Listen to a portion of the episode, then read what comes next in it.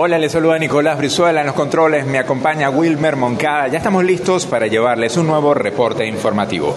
La Academia Nacional de Medicina, en alianza con el Vicerrectorado Académico de la Universidad de Carabobo, llevó a cabo el pasado sábado 11 de marzo una conferencia denominada El rol de la mujer en una sociedad en crisis, actividad que se llevó a cabo en el auditorio de la Clínica Rafael Guerras Méndez. Eh, acá me encuentro con la doctora Isis Neser de la ella es presidenta de la Academia Nacional de Medicina y profesora jubilada de la Escuela de Medicina Luis Racetti de la Universidad Central de Venezuela. Coméntenos, profesora, el propósito de esta actividad.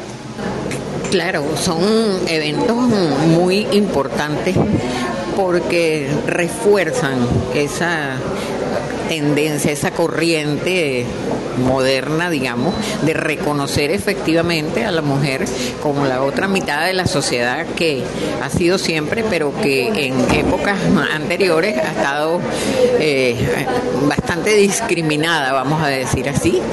Últimamente ha alcanzado, pues yo pienso, el lugar que le corresponde en líneas generales. Todavía falta mucho que avanzar en ese sentido, pero ha sido, es muy importante la celebración de este tipo de eventos para realzar los logros que ha tenido a lo largo de la historia y, que se ven pues hoy en día en la realidad.